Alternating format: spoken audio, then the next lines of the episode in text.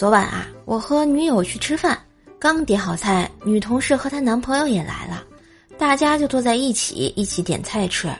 吃饭间呢，女同事有点想吐，男友就问：“哎，你怎么了？哪里不舒服？”她高兴地说：“我怀孕了。”她男友啊，当场就不同意要孩子，让她把孩子打了。没想到女同事沉默了一会儿，你激动什么？这孩子又不是你的。他们此刻都看着我，我还没反应过来，女友就是一巴掌，我也太冤了吧！这什么情况？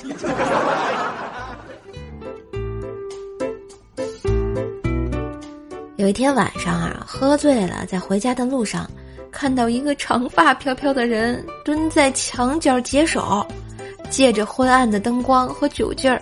那销魂的背影让我没忍住啊！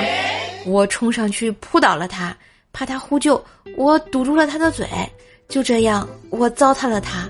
完事之后，我点了根烟，他开口说的第一句话让我至今心有余悸。兄弟，有纸吗？我还没有擦屁股。呃。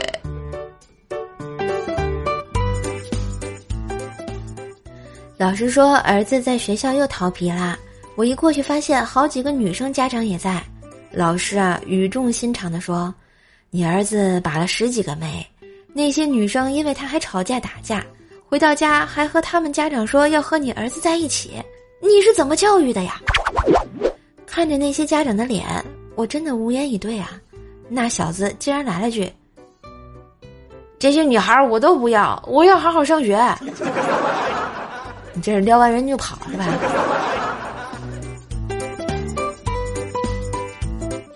有一次呢，我的邻居家两口子在门口放了台秤，在卖家里的玉米。男的和小贩称有多少斤，女的抱着四岁的女儿在一边监督。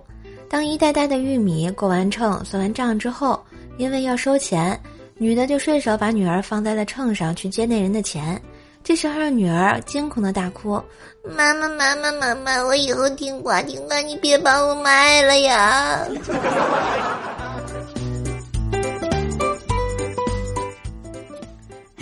今日份段子就播到这里啦！我是段子搬运工射射呀，喜欢节目记得随手订阅专辑，点个小赞，打个小赏喽！